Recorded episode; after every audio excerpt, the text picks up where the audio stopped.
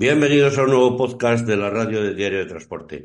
Hoy queremos repasar la última actualidad del sector, las eh, movilizaciones de los agricultores en Francia, la situación del transporte nacional e internacional por carretera y todo lo que rodea o ha rodeado en los últimos días todo el sector que, sigue siendo preocupante del transporte de mercancías por carretera en España. Para hablar de esto y de todos los temas que abordaremos en este podcast, tenemos con nosotros a Juan José Gil, secretario general de Fenadismere. Hola, Juan José, ¿qué tal? ¿Qué tal? ¿Cómo estás? Julio, mucho Bueno, pues tiempo sin ya, estar con- hablando contigo. bueno, tampoco ha habido mucho de, de tratar hasta ahora. Ha sido un poco, poco relajado todo por la- las elecciones y demás.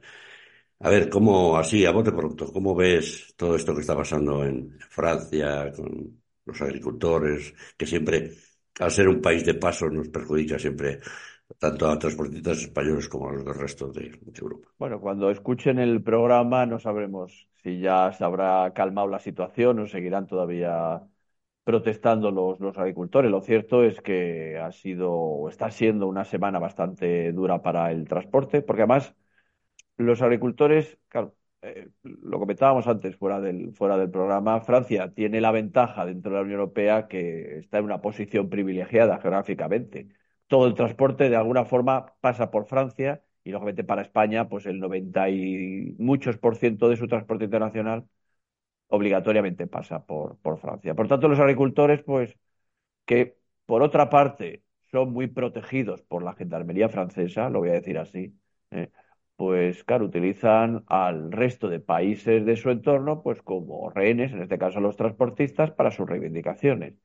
Si se para Francia, pues obviamente se para la economía de muchos de los países de- del entorno, porque claro, todos los intercambios comerciales que hay entre España con Alemania, España con Italia, pues lógicamente, o vamos, o el resto de países no se pueden llevar a cabo e incluso, lógicamente, los que tengan destino la propia Francia. Por tanto, es una situación que ha sido esta semana bastante preocupante y no es nueva. Esto cada vez que tienen oportunidad los agricultores, por la razón que sea, que no vamos a entrar a valorar si son justas o no, incluso hay algunas que eh, podemos incluso compartir porque coinciden con muchas de las reivindicaciones del sector del transporte, son sectores primarios y por tanto muchas de sus necesidades son, son muy similares, pero lógicamente lo que no podemos admitir es que se utilice como rehenes siempre a los mismos, en este caso a los transportistas, y menos aún, lógicamente, que se ocasionen daños como los que hemos estado viendo durante esta semana a los transportistas que no tienen ninguna culpa de lo que plantean en, en este caso, en esta semana y en otras ocasiones, eh, los, los agricultores franceses. Sin ir más lejos, hoy hay que decir que hoy es viernes, eh, pondremos el podcast mañana, mañana sábado. Hoy mismo, esta tarde, hemos conocido que han eh, vertido 25.000 litros de vino de, un de una cisterna de un camión español que tenía, además, tenía como destino a Alemania y que la propia cooperativa se quejaba de que a ver qué pasaba, que, que alguien hiciera algo, el gobierno, la Comisión Europea, el gobierno francés, porque él tenía, esa cooperativa concretamente, tenía un compromiso de entrega de varios transportes de, de vino hacia Alemania, que nada tienen que ver para nada con, con los agricultores franceses, ¿no? La verdad que nos está sorprendiendo la poca eh, complicidad, vamos, o actuación por parte del gobierno español. La verdad es que no hemos tenido ninguna respuesta y hemos insistido, no solo Fenadismer, en todas las organizaciones, en la necesidad de exigir a la Comisión Europea y al gobierno francés que se garantice un derecho fundamental, como es el de la libre circulación. Y sin embargo, hasta ahora lo que hemos tenido es una no respuesta a ninguno y un dejar hacer, eh, con la esperanza de que el viernes, este viernes, eh, si, si el programa es mañana, pues ayer viernes, eh, las eh, medidas que va a aprobar el, gobierno francés alivien la situación, pero puede ocurrir que no les convenza y la semana que viene nos vamos a encontrar con la misma situación agudizada, porque lógicamente esto ya no solamente afecta a la actividad de los transportistas, que les altera no solamente porque tarden un día más o no en llegar a su destino o dos, sino porque lógicamente a veces supone la pérdida de otro cliente que eh, tenía ya una carga para salir y a veces incluso, y lo que es más importante, a las propias exportaciones españolas, porque muchos clientes, el que hablabas ahora mismo, este cliente alemán al que le iba a llegar el, vino procedente de España, pues a lo mejor opta por ya no eh, comprar más vino en España y utiliza otro mercado para suministrarse en los bienes y servicios que necesite. Por tanto, es un tema que preocupa y que entendemos que el gobierno español tendría que haber adoptado una posición mucho más activa en este, en este asunto. Pero a simple vista de cualquier transportista de base o cualquier ciudadano, podemos pensar simplemente que, igual que el presidente del gobierno español y el primer ministro francés o el presidente del gobierno francés otras veces hablan por teléfono, con simplemente levantar el teléfono y decirle, oye, mira que tenemos este problema, que nos estáis machacando, y una cosa las reivindicaciones que tengan o dejen de tener con derecho o sin derecho los agricultores franceses, y otra cosa muy, muy diferente es los españoles, los transportistas españoles, tanto los que van, porque hoy es viernes, como los que tienen que regresar, aunque acabamos de, lo digo ahora, acaba de llegar una nota de prensa que dice que el gobierno francés va a autorizar a circular a todos los camiones españoles que hayan cargado hoy en Francia, sin restricción del fin de semana. Claro, efectivamente, pero eso suponiendo que están las, carreteras expeditas. Si no están libres, pues por mucho que se levanten las restricciones, no van a poder seguir, no van a poder seguir circulando los camiones. Es que se dan situaciones que, que, que son incomprensibles de permitir marchas de caracol, como se ha venido haciendo estos días, de tractores por la autopista. Esto no tiene ningún sentido. que se manifiesten en las carreteras nacionales, pues bueno, un tractor, pues sí circula por carreteras locales, pues puede tener un sentido, pero meter 20 tractores, como se han metido estos días, en las autopistas, que son carreteras reservadas para la utilización principalmente de camiones o también de coches para largas distancias, no tiene sentido. E insisto, la pasividad o complicidad de la gendarmería ha sido total en esta semana. Bueno, ahora y normalmente, y hay que decirlo siempre, porque las movilizaciones en Francia suelen ser un poco un ejemplo de aquella revolución francesa, ¿no? Ellos a lo bestia. Ellos eh, el otro día llenaron las calles de, de estiércol, eh, incluso a la puerta del ministerio, cortan, llegan, vuelcan, abren un camión, lo vuelcan, cogen un tractor, como hemos visto en las imágenes, les importa tres pepinos la mercancía que transporte con otro tractor lo expanden por la carretera y ya, ya han hecho bastante destrozo. Ya hay que limpiar, ya hay que... O sea, en Francia ya sabemos cómo, cómo las gastan. Cómo actúa, efectivamente. Por eso que desde Fenadismer, como, como habéis tratado, que me imagino de permanente contacto, ya que hemos estado en contacto desde, desde antes de ayer, ¿cómo habéis tratado todo, todo este tema? Me imagino que tendréis constantes llamadas de, de asociados. De... Sí, nosotros, afortunadamente, como formamos parte de una asociación europea, hemos tenido información actualizada al momento de cuáles eran los bloqueos donde se venían produciendo. Ahí tengo que agradecer a, las dos asociaciones nuestras hermanas en Francia que nos hayan enviado toda la información actualizada, pero claro, lo único que esto nos permite es tener a nuestros asociados a su vez informados de cuál es la situación, de cuáles son los bloqueos que se programaban de un día para otro, pero claro, eh, en definitiva esto lo único que hacemos es informar, pero no podemos evitar el problema, que es el de que garantizar que se pueda ejercer el derecho a la libre circulación, que es un derecho fundamental de la Unión Europea.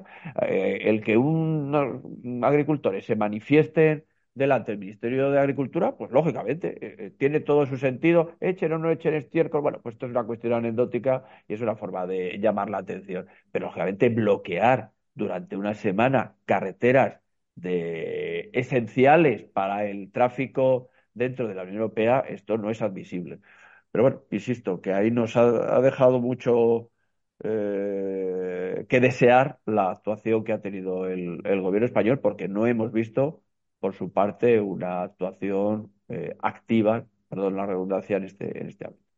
Y ya para abondar o terminar un poco en este tema, ahora mismo eh, son las 7 menos 20 minutos de la tarde. Hemos conocido que la frontera francesa está cortada para vehículos, que los coches los están desviando por la nacional y los camiones los, ante los atascos de la frontera que siempre suele haber en las áreas de servicio, los están desviando a, las a los estacionamientos invernales. Sí, pero llevan, llevan ya toda la mañana, ¿eh? porque además con carácter preventivo, eh, Transit de Cataluña pues lo viene haciendo, es decir, para que no se le taponen justo en la misma frontera, pues ya 10 o 15 kilómetros antes me parece, o sea que, que de alguna forma las administraciones nacionales contribuyen a que ya el bloqueo sea total, que lógicamente por otra parte no tendría sentido dejarles circular cuando se va a quedar taponada la, la autopista. De alguna forma eh, eh, es una forma de decirles aparca en un área de servicio y por lo menos siempre estarás en una situación más confortable que no estar en medio de una autopista, ¿no? Está claro. Pero bueno, vamos a ver cómo evoluciona las próximas horas y si se alivia un poco la situación o no. y veremos a ver qué hace tanto el gobierno español como la Unión Europea en este, en este año. ¿Algo más que quieres comentar de este tema o pasamos a otro? Pasamos a otro si quieres. Eh, suenan como siempre tambores de guerra. Bueno, aquí tambores de guerra llevan sonando hace mucho tiempo. Sabemos de una asociación, eh, la plataforma, que lleva mucho tiempo avisando que si tal, que si. ¿Cómo ves tú esto de que eh, una asociación quiera ir previsiblemente? Hoy ha hecho otro vídeo su presidente amenazando o avisando de que si no le reciben, de que si no le dan contestación a sus cartas, que va a ir a la carretera o a las calles con, agricultores, algo que no se entiende. A ver, una cosa es, eh, aquí lo hemos tratado ya, lo tratamos ayer en un, cambio de bola con Nico Martín. Eh, el agricultor tiene unas reivindicaciones y el ganadero tiene unas reivindicaciones, el transportista tiene unas reivindicaciones, pero se produce un conflicto de intereses, porque el agricultor está muy bien en sus demandas y el transportista puede que tenga muchísimas razones en sus demandas, pero el agricultor o la cooperativa no deja de ser un cliente directo del transportista. ¿Cómo le dices, eh, yo, mm, transportista, eh, estoy perdiendo dinero con mis transportes, tú, que eres mi cliente directo, me tienes que pagar un precio que a lo mejor otro me lo hace más barato con la ley de denominada ley de cadena de transporte y los costos. Es, es un poco incomprensible. ¿Tú cómo ves esto? Bueno, yo efectivamente comparto tu opinión. los conflictos se hacen sectoriales, es decir, la problemática que pueda tener los agricultores, pues puede en algún aspecto tener ciertas coincidencias del sector de transporte, pero vamos, no, no tienen nada que ver y por tanto mezclar en un mismo conflicto sectores que en principio pues pueden ser incluso antagónicos en algún momento determinado parece que no tiene sentido. Por supuesto que respetamos que cada organización sea libre de convocar y dejar de convocar cualquier tipo de movilización. En nuestro caso, eh, y así lo hemos hecho históricamente, no es el presidente o el comité ejecutivo el que convoca los paros, los paros los convocan las bases cuando el sentir de nuestras bases es que hay necesidad de protestar porque la situación es insostenible, pues, lógicamente se reúne la Asamblea y la Asamblea decide convocar un paro. Pero nunca se produce al revés, sobre todo porque además suele ser un fracaso. ¿eh? Y tenemos experiencias en anteriores años de, bueno, pues eh, algunas convocatorias de paro que lógicamente cuando se convocan desde las cúpulas y no desde las bases, pues lógicamente no tiene ningún tipo de seguimiento y eso al final aboca al fracaso. Por tanto, pues bueno, respetamos que, que cualquiera pueda anunciar movilizaciones, pero nosotros entendemos que ahora mismo la situación no es extrema como para convocar un paro. ¿Que en el futuro puede ocurrir? Pues por supuesto, los paros son históricos en el sector. También es verdad que en estos dos años, y esto lo tiene que reconocer cualquiera, eh, hemos eh, conseguido un avance legislativo eh, muy importante. Esto hay que reconocerlo. Y también hemos tenido unas eh, ayudas económicas muy importantes. Esto tampoco debemos olvidarlo. Estamos hablando de casi han sido 2.000 millones de euros los que ha recibido el sector en estos dos, últimos años. Que el precio del gasóleo, lógicamente, ha estado muy alto, pero hemos sido de los, de los eh, sectores de transporte nacionales más favorecidos de toda la Unión Europea. Esto ha sido envidia del resto de nuestros homólogos de otros países europeos. Por tanto, pues yo creo que, vamos, hablo ya a título personal y en nombre de nuestra organización, ahora mismo no se dan las condiciones para convocar un paro como, como se plantea por, por, otra, por otras organizaciones. Estos días, eh, a raíz de bueno, las primeras manifestaciones de este, este del presidente de plataforma y tal, yo he estado sondeando un poco las asociaciones pequeñas de tu, de tu federación y algunas y más similar, ¿no? Y ayer, ayer por la noche hablaba con el presidente de una, de una asociación de aquí de Ávila, que precisamente ahora te eh, con las lluvias, está toda la remolacha azucarera en el campo, la, azucarera de Olmedo está parada porque están las tierras inundadas, incluso me hablaba de que en su pueblo se había salido el río y demás. Y claro, una cosecha de remolacha que previsiblemente si viene un invierno normal antes de Navidad se acaba, cuentan, cuentan que con un poco de suerte la pueden acabar en febrero o principios de marzo. Y decía, vamos a ver, si este hombre viene con estas reivindicaciones y viene diciendo, es que yo a fulanito, mira, te tengo que cargar el viaje de remolacha, por ejemplo, a un 80 porque otra vez no puedo. Y te dirá, pero si yo lo tengo contratado con la cooperativa de transportes de aquí de Areva, que me hace todos los años el transporte de la remolacha. Si me pones ese precio no me interesa. Y si no lo llevo con mi tractor que cargo 20 toneladas y estoy a 20 minutos o 20, kilómetros de la fábrica. Entonces, nadie entiende que vale, que estamos pasando una pandemia, que estamos, hemos pasado una pandemia, que hemos pasado, estamos en una situación de, de dos guerras mundiales, que estamos en una inflación, pero que el transporte se empieza a mover, siempre, siempre se paró un poco después de Navidad, pero ahora vuelve a moverse otra vez. Entonces no se entiende, no creo que nadie esté dispuesto a decir, no sé. Lo, dicen los transportistas. Eh, no, no, y lo dice me lo dijo un presidente de una asociación que tiene dos camiones. esto, ¿eh? esto, no se toca un, esto no se toca un silbato, porque parar el sector del transporte no es parar una fábrica porque en una fábrica puedes cruzar dos camiones o dos tractores y sí puedes parar una fábrica, pero para el transporte o hay un voluntarismo por parte de los 100.000 transportistas que operan en España o si no es imposible parar. Por tanto, tocando el silbato, está claro que no se va a parar el, el sector porque el sector solo para cuando hay necesidad de hacerlo. Y ahora mismo, vuelvo a insistir, no vemos que se den las condiciones para convocar un paro. Es que además en cada sector y cada región el transporte es muy diferente. Por ejemplo, en estos transportistas de esta cooperativa de, aquí de, la provincia, que es una asociación que engloba a empresas de Valladolid, de Ávila, de incluso de Salamanca, alguna de Segovia y tal, ellos se tienen que adaptar a sus necesidades. ¿Qué pasa? En campaña de remolacha enganchan una bañera. En campaña normal, pues cada uno se busca la vida con una lona, con un frigo, con una bañera de obra o con un transporte de maquinaria. Entonces, decir, oye, es que mi, mi clientela es muy diversa, no es el, tradicional de toda la vida con una lona que hace todo el año transporte. Yo hago un transporte muy amplio porque no puedo vivir de tres meses o dos meses de campaña de la remolacha, tengo que vivir también de la recogida de la paja, tengo que vivir también de la recogida del grano, tengo que hacer también logística en las, en las logísticas que están en, en Arevalo, en fin. No es tan fácil como parece, ¿no? Cada uno es una circunstancia muy particular. En todo caso, no debemos olvidar que conseguimos aprobar la ley de cadena del transporte. Ahí está. Que permite denunciar a aquel que te pague sin cubrir tus costes de explotación. O sea que esto es algo que es una reivindicación histórica de, algunas organizaciones, entre otras Finlandia y ahí lo tenemos en la ley. Hay un buzón anónimo de denuncias que en tu programa siempre aprovecho para recordarlo, ¿eh? que se accede muy fácilmente en la página web del Ministerio de Transportes, apartado Dirección General de Transportes, Servicios de Inspección Ahí tiene uno un formulario totalmente anónimo y cualquier denuncia de esto, de que me paga fuera de plazo, cualquier cuestión que afecte al transporte, ahí puede denunciarlo y es absolutamente anónimo. Bueno, tú que eres, lo sé y me consta que eres de los que te sientas ahí en el CNTC a, negociar con el gobierno. Eso que otros dicen que habría que verlo desde dentro, que vais allí a reuniros de fiesta y de cachondeo, que no es así, yo sé que no es así. Eh, este nuevo gobierno, este nuevo presidente, Oscar Puente, que parece muy activo. Ministro. Eh, ministro, digo. No, presidente, perdón, no presidente, perdón, perdón, perdón, perdón, perdón, que ya le nombro presidente del gobierno. El nuevo ministro de, de Transportes, el vallisoletano Oscar Puente, que es alcalde de Valladolid, que parece muy activo.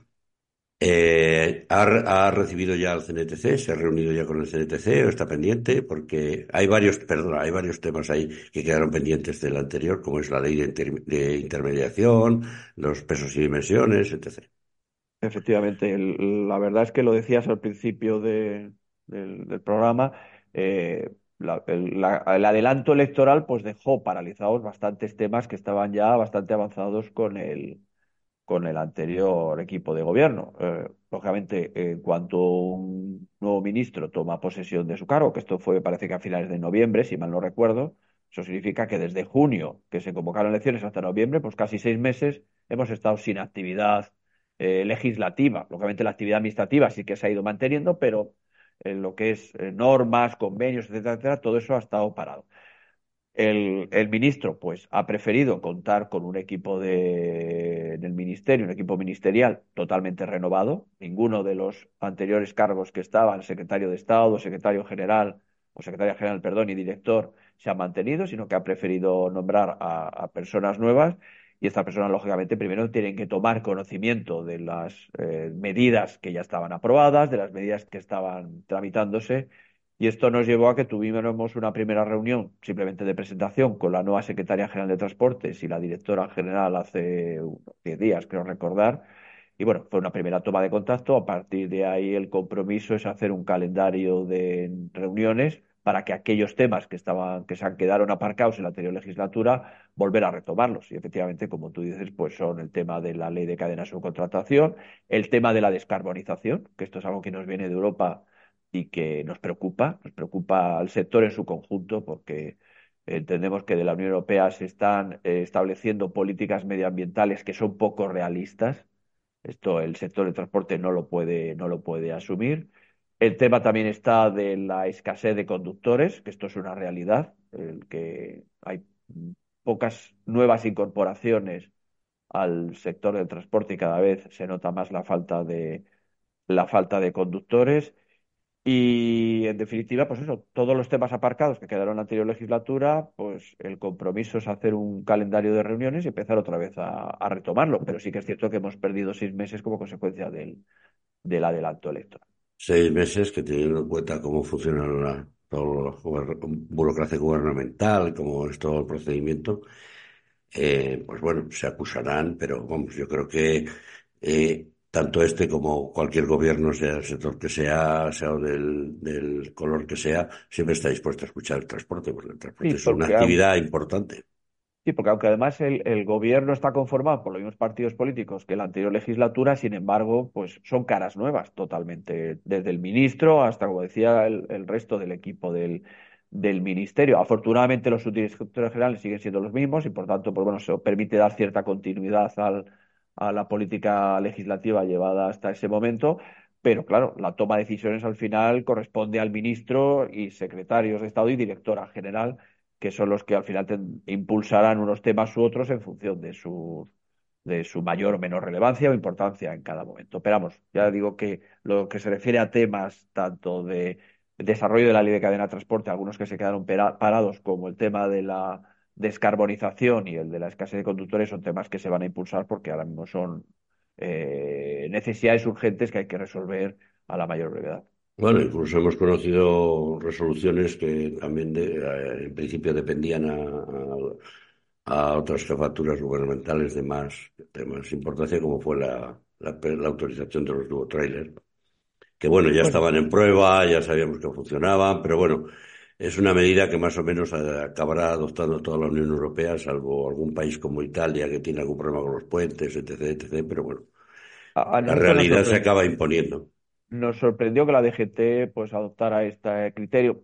Entendemos que de alguna forma eh, eran ya vehículos que estaban suficientemente experimentados, pero bueno, no dejaban de ser un experimento, no era una, no es que hablemos de cientos de miles, eh, quiero decir, es un número, eh, son apenas unos centenares de vehículos de estos los que están funcionando, pero hombre, lo deseable hubiera sido esperar a la aprobación del reglamento, de la modificación del reglamento general de vehículos y haberlo introducido, hacerlo por vía de una simple instrucción interna de la DGT, entendemos que no es el mecanismo legal más adecuado. Pero bueno, eh, tampoco esto va a tener una repercusión directa sobre toda la, eh, la composición del sector de transporte. Estamos hablando de que 300.000 vehículos, pues apenas 300, pues no, no es ni el 0,001% del sector. Así que bueno, vamos a ver cómo también se abre esta negociación, que, que aunque ya estaba bastante avanzado en la anterior legislatura, pues bueno, se ha quedado parado y vamos a ver cómo avanza, aunque no olvidemos que paralelamente a esta modificación a nivel nacional, a nivel europeo se está tramitando también un proyecto de modificación de los pesos y dimensiones que contempla, entre otros, las 44 toneladas. Por tanto, si no es a nivel nacional, a nivel europeo, al final se van a imponer las 44 toneladas, que por otra parte es consecuencia del desarrollo tecnológico. A esto tampoco nos podemos negar. Eh, si nos hubiéramos quedado en lo que en los años 70 estaba aprobado, estaríamos todavía con las 30 toneladas. Y pues ahora nadie cuestiona que un vehículo pueda llevar 40 toneladas. No quiero decir con esto que haya que aprobarlas con carácter inmediato y, sea cual sean las circunstancias económicas, porque también el momento económico en el que se aprueben eh, es importante para que lo absorba mejor o peor el, sector. Pero bueno, como es una negociación que todavía no ha empezado, pues no quiero adelantarme algo que, todavía no se ha producido.